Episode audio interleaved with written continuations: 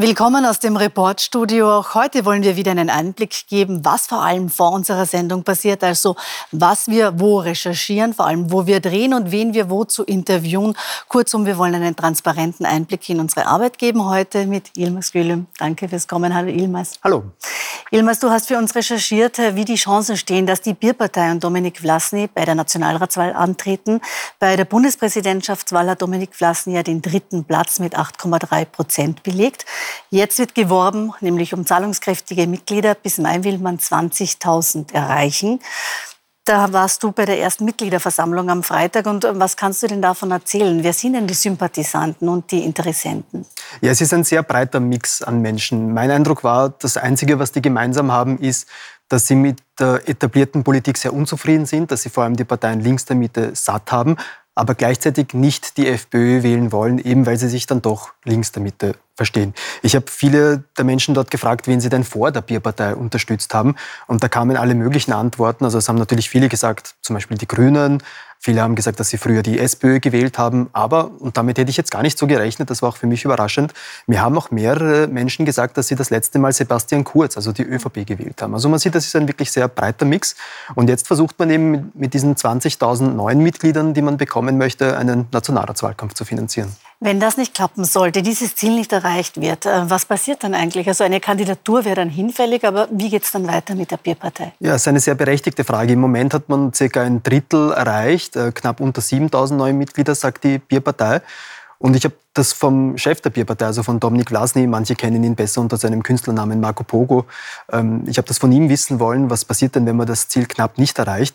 Und seine Antworten waren auch auf die Nachfragen, naja, hören wir es uns einfach mal an. Mhm, bitte.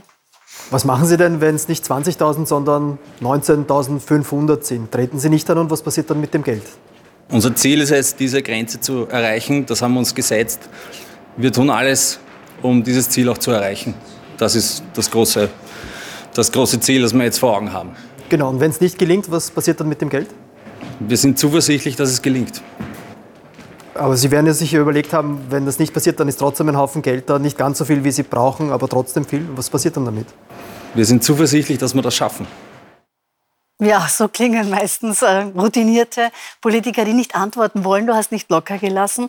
Äh, so richtig schlau sind wir jetzt aber daraus nicht geworden. Ja, richtig. Also er hat eigentlich so geantwortet, wie man es von Altpolitikern kennt, die eine kritische Frage umgehen wollen.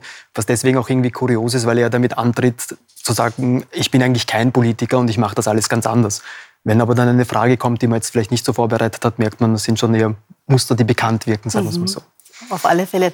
Weil du sagst, ähm, anders machen als die anderen, sei so das Motto. Weiß man schon was von den Inhalten? Gibt es ein Wahlprogramm? Wofür steht denn eigentlich dann die Bierpartei äh, unter Dominik oder mit Dominik Vlasny?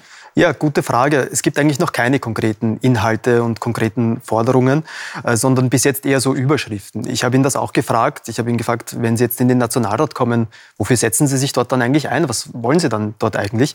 Und er hat gesagt, mehr Chancengleichheit und dass es den Menschen in Österreich besser geht. Dann habe ich das gesagt, wollen viele. Genau, dann habe ich das gesagt. Naja, dass den Leuten besser geht, also das wollen ja von FPÖ bis Grüne alle und alle dazwischen auch.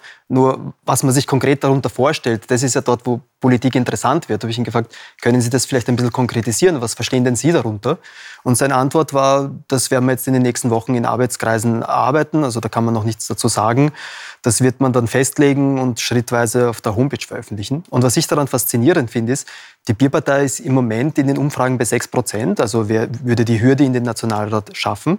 Und das gelingt ganz offenbar nicht mit Inhalten oder Forderungen, die sie von anderen unterscheidbar macht, sondern indem der Spitzenkandidat Dominik Vlasny auf ein gewisses Gefühl appelliert, das in der Bevölkerung in einem Teil zumindest vorhanden ist, nämlich eben diese Unzufriedenheit. Und er schafft es, das zu verkörpern, zu sagen, ja, ich finde das auch, dass die Politik da was falsch macht, dass da was falsch läuft. Und mit mir gibt es eine Alternative, wie das anders sein könnte. Was genau, wie genau, das lässt er komplett offen. Er ist also in Wirklichkeit eine Projektionsfläche im Moment.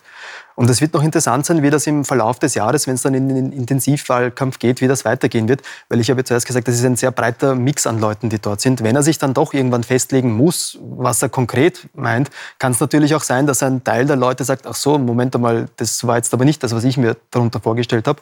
Und dass er so vielleicht auch Unterstützung wieder verliert. Also das wird sehr interessant sein zu beobachten. Und dann hören wir uns wieder, wenn das Programm vorliegen sollte. Ich sage danke, Ilmas. Danke sehr.